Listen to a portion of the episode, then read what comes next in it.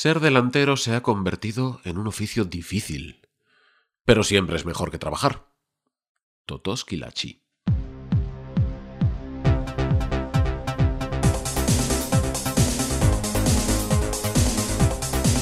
Podcast Podosférico.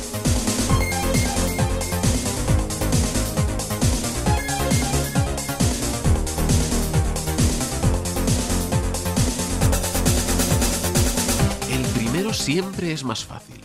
Estás emocionado por la novedad, le pones mucha ilusión y energía, es un reto que tienes que superar. Para ti que estás al otro lado también es algo nuevo. Igual ha sido pura curiosidad, a ver de qué va este que dice que es distinto, como todos. A ver qué se cuenta, a ver si tiene algo con lo que sorprenderme. Igual ha sido simplemente porque yo te he insistido y has aceptado darle clic para que te dejara en paz. Por lo que sea, si has sido uno de los 44 que, según los datos de Evox y de Spreaker, se han escuchado el primer episodio de este podcast podosférico, muchas gracias por estar ahí. Espero que lo hayas disfrutado de verdad y que las críticas positivas que he recibido no hayan sido puro peloteo, que también se agradecen, a todo el mundo le gusta que le digan cosas bonitas, pero la intención es mejorar y que los de Panenka me acaben contratando, ya sabes, así que prefiero la sinceridad. Como te decía, el primero es el más fácil, lo difícil de verdad viene ahora. El segundo programa es el que marca la supervivencia del proyecto. Ya no va a llamar tanto la atención, ya va a ser solamente un podcast más. Habrá que ver cuántos de los 44 siguen ahí. Yo, por si acaso, he preparado cosas para tenerte un ratillo entretenido hablando de fútbol, pero del otro fútbol, del que no salen las portadas. Noticias curiosas, anécdotas, batallitas históricas, rarezas que confío en que llamen tu atención y te diviertan durante algo menos de media hora. No te preocupes, no te voy a soltar otra vez la chapa de presentación del otro día. Solo te quiero contar que esto está empezando a progresar. Ya hay cuenta de Twitter, arroba podosférico. En otras redes sociales eh, aún no y tampoco sé hasta qué punto hace falta. Además, la grabación está configurada para que, aparte de en iVoox y en Spreaker, se comparta en algunas plataformas populares. Lo puedes encontrar en Google Podcast, en Apple, en Spotify, en Deezer, en Podcast Addict y en Podchaser. En Cashbox, que alguno me lo ha preguntado, estamos trabajando en ello. Me lo tienen que validar o no sé qué rollos. Si echas de menos algún sitio, cuéntamelo y miraré a ver qué se puede hacer. No me enrollo más, que el tiempo vuela. Soy Luis Tejo, hoy es miércoles 28 de octubre, este es el segundo episodio del podcast Podosférico, ya han sonado los himnos y el árbitro pita el inicio del partido. ¡Allá vamos!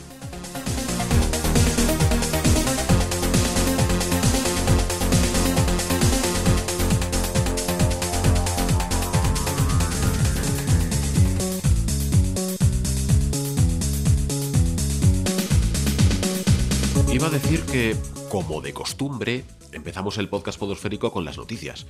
Pero queda un poco raro hablar de costumbre cuando estamos solamente en el segundo episodio, ¿no? Bueno, al lío.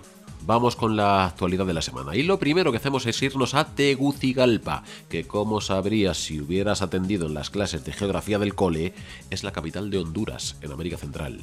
Y también es la ciudad donde juega el Motagua, uno de los equipos más importantes del país. Al Motagua le tocaba disputar la ronda preliminar de la Liga con CACAF, que viene siendo como nuestra Europa League, la segunda competición más importante para Norte y Centroamérica. Su rival, el Comunicaciones de Guatemala.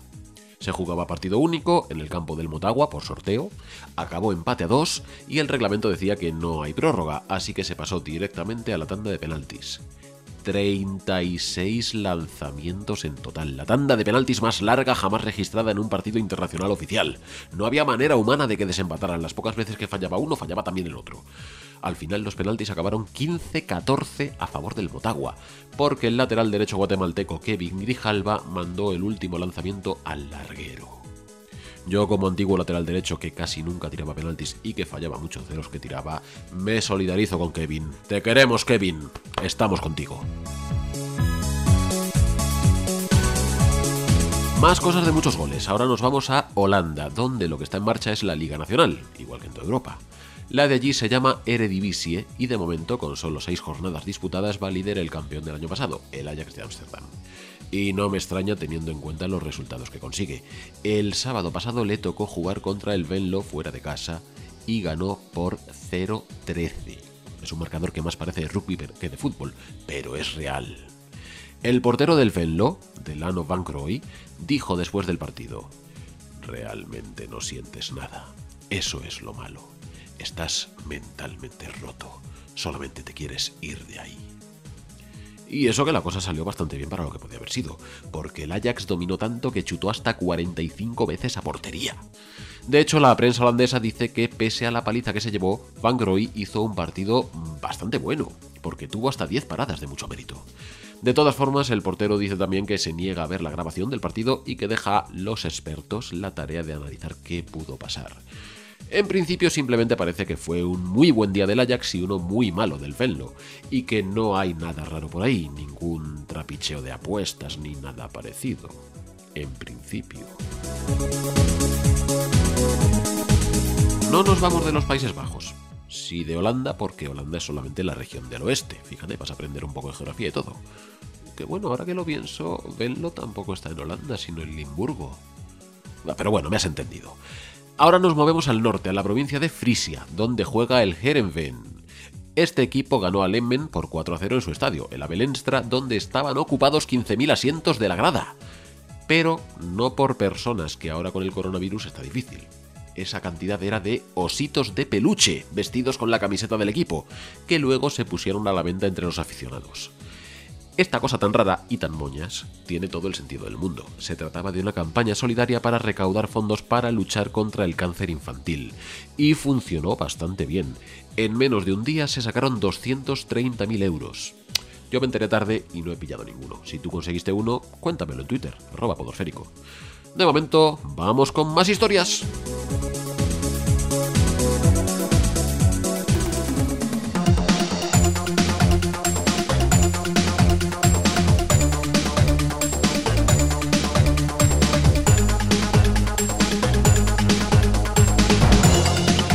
La semana pasada te conté que se había jugado el Old Firm, el derby de Glasgow entre el Rangers y el Celtic, que posiblemente sea uno de los duelos dentro de la misma ciudad más chungos del mundo.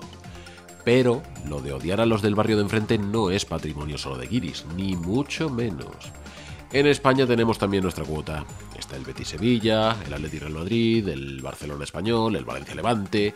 Y sin embargo, el enfrentamiento local más tenso del país está muy lejos de llenar titulares y de salir en los telediarios. De hecho, la última edición se ha jugado hace nada, el pasado día 18, y seguro que ni te has enterado en parte comprensible porque se trata de un partido del grupo 12 de tercera división, es decir, el de Canarias. Concretamente nos vamos a la isla de La Palma, y más concretamente a su capital, Santa Cruz. Es una ciudad más bien pequeña, de poco más de 15.000 habitantes. Normalmente pueblos de ese tamaño o más grandes suelen tener un solo equipo que les represente, pero sin embargo allí hay dos. El mensajero, con sus camisetas rojas y pantalón negro, y el tenisca, todo vestido de blanco, los dos han pasado gran parte de su historia en tercera, así que se han enfrentado muchas veces y se llevan rematadamente mal, hasta el punto de que han protagonizado algunos de los episodios más violentos de todo el fútbol español. El más famoso es sin duda el partido en el campo del mensajero allá por 1983 que todavía mantiene el récord de ser la vez en la que el comité de competición tuvo que imponer más partidos de sanción a jugadores y entrenadores, hasta 48 jornadas de castigo a miembros de uno y otro equipo, después de todo el partido dándose patadas y golpes de todos los colores y de una batalla campal en la que cobraron hasta el árbitro y los jueces de línea. El público por supuesto se implicó, invadiendo el campo y tirando piedras se dice que también había jaleos de apuestas por ahí. la rivalidad viene desde la fundación de ambos clubes en la década de 1920. Todavía no se han puesto de acuerdo en qué equipo es más antiguo que el otro. Llevan también toda la vida picándose por los éxitos deportivos. El Tenisca fue el primero en subir a tercera y jugar contra gente de fuera de Canarias. Y además es el club de toda España que lleva más temporadas consecutivas en tercera, llevan por 41. Por su parte, el mensajero puede presumir de haber sido el único en subir a Segunda B y hasta de meterse un par de veces en el playoff de ascenso a Segunda, aunque sin éxito. Han jugado entre ellos en categoría nacional 47 veces por ahora. Un equipo ha ganado 13 y el otro 12, el resto empates. Te dejo intentar adivinar quién va por delante en la estadística. El estadio del Tenisca, el Virgen de las Nieves, es un pelín más grande. Caben 6.000 en vez de los 4.000 que entran en el silvestre carrillo del mensajero. Eso sí, este es más original porque está construido en la azotea de un edificio de oficinas. Va en serio, busca fotos.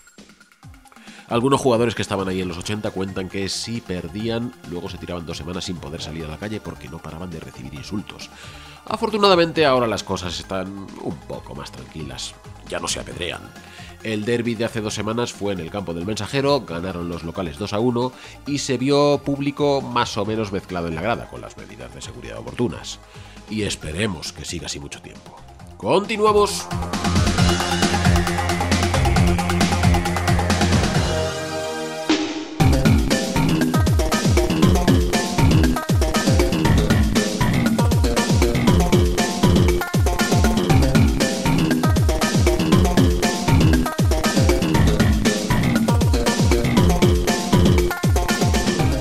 En el podcast podosférico de hoy llega el turno de la sección de viejas glorias. Ya sabes, ese momento en el que te hablo de algún jugador del pasado que, aunque no sea extremadamente famoso, aunque no le saquen a menudo en la tele, aunque no aparezca en la lista de los mejores de todos los tiempos, esas listas absurdas en las que solo salen futbolistas de los últimos 30 años como mucho, aún así, tenga una historia interesante detrás. Teniendo en cuenta todo eso, hoy te voy a hablar de Massimo Bonini. Ese señor era un mediocentro defensivo especializado en recuperar balones. Era el mejor robador que había en la Serie A en los años 80, lo que más o menos equivale a decir que en el mundo entero. Y eso que sus pintas engañaban. No era muy corpulento, apenas medía 1,78 y no llegaba a 70 kilos. Y además era rubito con cara de angelote. Pero su resistencia física era asombrosa. Decían de él que tenía tres o cuatro pulmones. Era capaz de pasarse el partido entero corriendo sin parar y de merendarse él solo al centro del campo rival. Bonini era un currante nato, que se hizo un hueco en el fútbol desde abajo, a base de esfuerzo. Empezó su carrera profesional a finales de los 70 en clubes pequeños del centro de Italia, el Belaria en cuarta división, el Forlì en tercera, luego el Chesen en segunda, con el que ascendió a Serie en 1979. Y en su labor destructiva lo hacía muy, muy bien. Tanto que en 1981, con 22 añitos, le fichó ni más ni menos que la Juventus y se hizo titular indiscutible desde el principio, al lado de estrellas como Marco Tardelli y Michel Platini corría tanto que se ganó el apodo de Maratoneta, el maratoniano. De hecho, hay una anécdota graciosa con eso. Una vez bajó al vestuario Gianni Agnelli, el jefazo de la Juve, y vio a Platini fumando. Le echó la bronca, pero el francés levantó la mirada, le dio una calada a su cigarro y contestó: Lo importante es que no fume Bonini, es él quien tiene que correr. Bueno, aparte de resistencia, tampoco le faltaba calidad técnica. En el 83 le dieron el trofeo Bravo al mejor futbolista joven de Europa. Y con la Juve en 7 años ganó 3 ligas, una Copa de Europa, la de Heysel, una Recopa, una Supercopa y una Intercontinental. Todo contra Patoni de entrenador. Luego en el 88 se largó al Bolonia, recién ascendido, se convirtió en capitán y llevó al equipo a disputar la UEFA. Allí pasó sus últimos cuatro años en la élite. Vamos, que Bonini era muy bueno. Pero si te pones a repasar la trayectoria de este señor, notarás que falla algo. ¿Y la selección? ¿Cómo pudo faltar de la nacional italiana campeona del mundo en el 82, o de la Eurocopa del 84, o de la Azzurra en el 86? A ver, sí que le llevaron unas cuantas veces con la sub-21, pero con la absoluta no fue porque literalmente no le dio la gana es comprensible. Muchos en su lugar habrían hecho lo mismo. Porque Massimo Bonini está considerado todavía hoy no ya el mejor futbolista, sino el mejor deportista de toda la historia de la Serenísima República de San Marino. Nació en el país minúsculo del Monte Titano y nunca le dieron la ciudadanía italiana, porque, por la burocracia de la época, pedirla habría significado tener que renunciar a su patria. Y en su época de juvenil ya hubo problemas. Bonini jugaba para Italia porque San Marino no tenía selección. Pero en un torneo en Mónaco los rivales protestaron porque él y otros sanmarines formaban parte de la plantilla sin tener la nacionalidad. Así que la UEFA decidió cambiar la normativa y convertir a Bonini en una patria. La selección nacional de San Marino no se creó hasta 1990 y Bonini por fin pudo cumplir su sueño de jugar algunos partidos con ella. Pero ya estaba mayor entre eso y que en el equipo solamente los dos que protagonizaron aquel lío en Mónaco habían llegado a ser profesionales, no es que el rendimiento de esta selección haya sido el mejor, eh, más bien todo lo contrario. Pero bueno, para venir de un país que no tiene ni 35.000 habitantes, eh, el hecho de llegar a competir ya es bastante logro. Y esta es la historia de Massimo Bonini, el hombre que renunció a la gloria que le podría haber dado Italia por amor a su pequeñísimo hogar. Algunos le aplauden, otros dicen que hizo el tonto. Él, desde luego, no se arrepiente. Tú, si quieres, puedes contarme en los comentarios o en el Twitter, arroba podosférico, qué habrías hecho en su lugar. De momento, aquí seguimos con más cosas.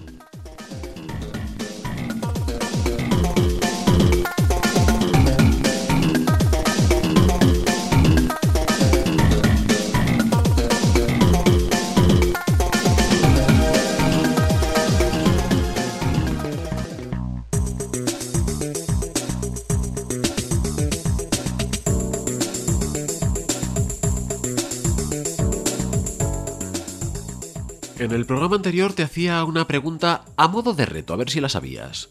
Ya que confesé que el objetivo fundamental de este podcast es que lo escuchen los de la revista Panenka y me acaben haciendo un contrato, de momento la cosa va regular, no se han dado por aludidos, planteé, a ver si lo sabías, en qué equipo había jugado la mayor parte de su carrera Antonín Panenka, el futbolista que lanzó el mítico penalti. Era fácil, tengo que reconocerlo. Diría que muchos oyentes lo han averiguado, pero bueno, de momento no tengo muchos oyentes. Así que digamos que ha habido acertantes. Eh, lo que tampoco puedo ofrecer de momento es premio más allá de la satisfacción moral de saber que has acertado. Todo se andará. El equipo en cuestión, por supuesto, es el Bohemians de Praga, que además es un club bastante curioso y con una historia un tanto revuelta que justifica hablar de él durante unos minutos. Vamos a empezar por llamarle por su nombre completo, Bohemians 1905 como habrás podido imaginar, ese es el año en que lo fundaron en el barrio de Versovice, al sur de la capital checa, que aunque entonces no era checa ni nada porque Praga y todo el territorio alrededor formaban parte del imperio austrohúngaro. Bueno, al lío. Como Versovice nacieron, así sobrevivieron a la Primera Guerra Mundial y a la independencia de su país, y todo transcurría con normalidad, un club más, hasta 1927. Damos un salto en el espacio y nos vamos lejos, muy lejos tanto como Australia. Resulta que en aquel lugar, en la otra punta del mundo, en aquella época el fútbol no era muy popular. Allí lo llaman soccer, igual que los Yankees, porque tiene que competir contra el fútbol australiano, que es una cosa rarísima que tienen ellos y que no se juegan casi en ninguna otra parte, y además con el rugby. Entonces, para darle un poco de vidilla al fútbol normal, al que nos gusta a ti y a mí, la Federación Australiana quiso invitar a algún equipo europeo a que se hiciera una gira por allí jugando partidos amistosos. Pero claro, si ya hoy se tarda bastante en llegar allí, imagínate entonces que los aviones no estaban tan desarrollados y había que hacer el viaje en barco. Muchos equipos rechazaron la oferta y los australianos siguieron probando hasta que el Versovice aceptó y se fue para allá. La gira fue un éxito absoluto. Entre mayo y julio jugaron 19 partidos en Australia y uno más en Ceilán contra una selección del ejército británico que les pillaba de camino en el viaje de los que ganaron 14, empataron 2 y perdieron 4, y dejaron alguna que otra goleada espectacular. Llegaron a casi 100 goles en total. Los estadios se llenaban para verlos, en parte porque había bastantes inmigrantes checos que les hacía ilusión recordar algo de su tierra. Pero se encontraron con un segundo problema. Los australianos eran incapaces de pronunciar el nombre del equipo. Y yo les comprendo, ¿eh? que para decir bien Versovice he practicado un rato y seguro que el acento me sale regular así que tiraron por lo práctico. Venían de Praga, que está en la región de Bohemia, así que el equipo se llamaría Bohemians. Y oye, les gustó y se lo quedaron. Como también se quedaron con un canguro que les regaló la federación en agradecimiento por la visita, que se lo llevaron al zoo de Praga y que todavía hoy aparece en su escudo. El Bohemians viste con rayas verde y blancas y pantalón blanco, como el Betis. Y su suerte a lo largo de la historia ha sido muy parecida. Han ganado la Liga de Checoslovaquia una sola vez aunque es un poquito más reciente que la de los sevillanos, en 1983, y tienen también la copa del año anterior. Precisamente su época gloriosa fueron los 70 y los 80, cuando todavía estaba Panenka por allí y justo después de irse. Solían quedar entonces entre los cuatro mejores y se clasificaban para la UEFA. Pero esto es una rareza en su historia. Digamos que han sido siempre un equipo ascensor que en Praga ha estado a la sombra del Esparta y del Slavia. Este es su mayor rival porque son del mismo barrio. Incluso detrás también del Dukla, el equipo fuerte durante el comunismo. Precisamente la caída del régimen supuso a la larga otro momento llamativo en su historia. El Bohemians era una sociedad polideportiva, pero a principios de los 90, aprovechando que la sociedad era capitalista, la sección de fútbol se separó y se convirtió en empresa independiente. Eh, la cosa salió muy mal, hasta el punto de que en 2005 quebró, le echaron de segunda división a mitad de temporada y estuvo a punto de desaparecer, cosa que no ocurrió porque los aficionados hicieron una colecta para recaudar los fondos suficientes que permitieran salvarlo. Compraron el estadio, el Dolicek, de 5.000 espectadores, el sitio donde más frío he pasado en mi vida, pusieron a Panenka de presidente y tiraron para adelante, pero con otro problema unos empresarios listillos habían comprado los derechos del nombre de la sociedad polideportiva, habían cogido otro club semiprofesional de categorías inferiores y lo habían renombrado Bohemians, copiando los colores y el escudo del canguro con esperanza de aprovechar el tirón comercial. Así que durante un tiempo hubo dos Bohemians que jugaron entre ellos y todo. Los hinchas, por supuesto, iban con el equipo que ellos mismos habían refundado, que para evitar líos legales tuvieron que añadirle el apellido 1905. El otro club, el impostor, perdió un juicio sobre los derechos del nombre y acabó desapareciendo en 2016. Así que hoy, Bohemians, hay solo uno, el bueno, el que mola, que acabó la temporada pasada octavo en la máxima categoría de la República Checa. Vamos con más cosas.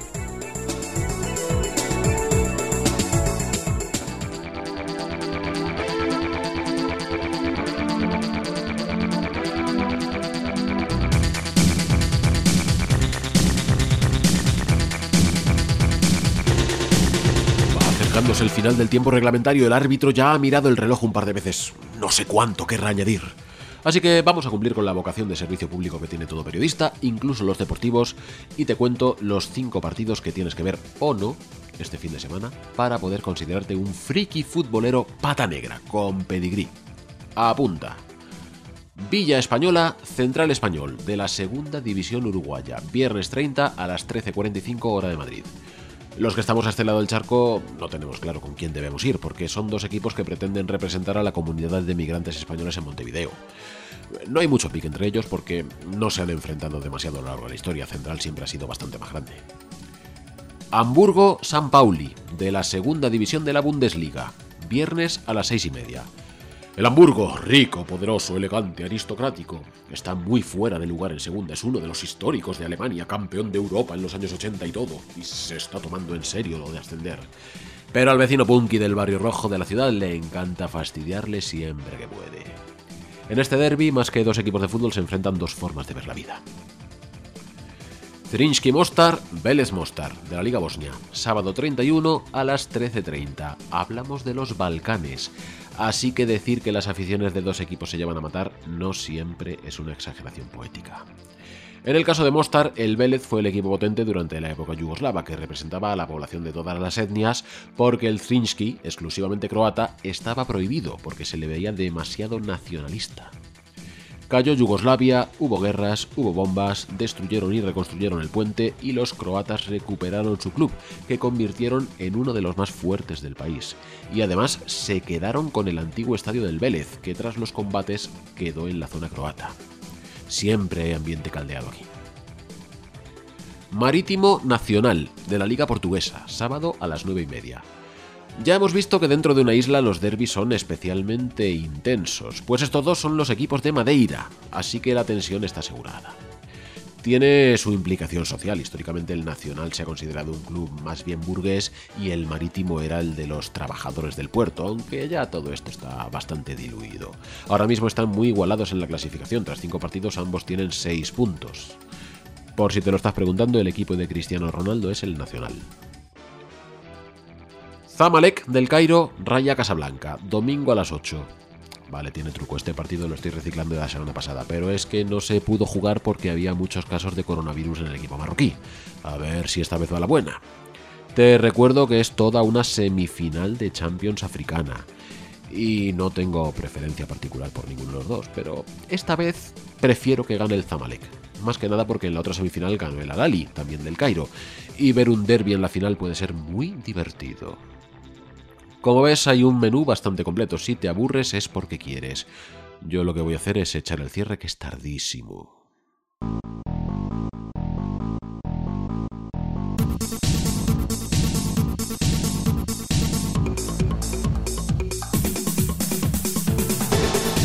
Hasta aquí ha llegado el segundo episodio del podcast Podosférico, en el que si eres observador habrás notado un detalle llamativo.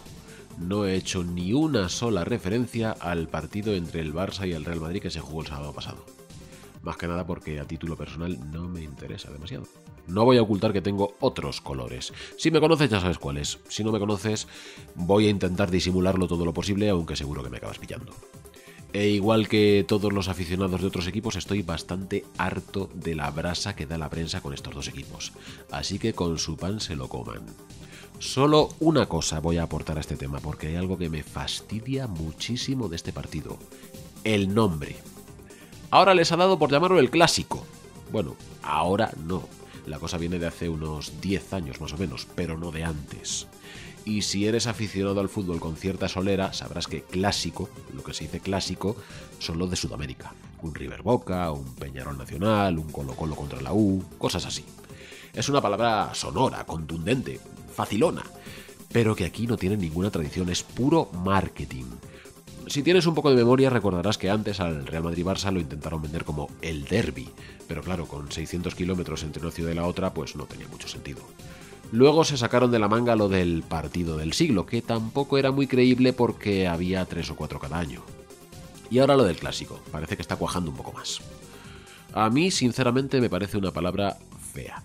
Y además tiene un problema. La palabra clásico implica que es lo natural, que es el orden normal de las cosas, que esos dos equipos están no ya sobre los demás, sino por encima del bien y del mal.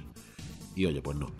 A los otros 18, gran cuenta de Twitter que debería seguir, a los otros 18 decía, no nos hace ni pizca de gracia que nos ninguneen de esa manera y que conviertan la Liga Española en su cortijo privado en el que los demás estemos solo para rellenar y hacer bulto.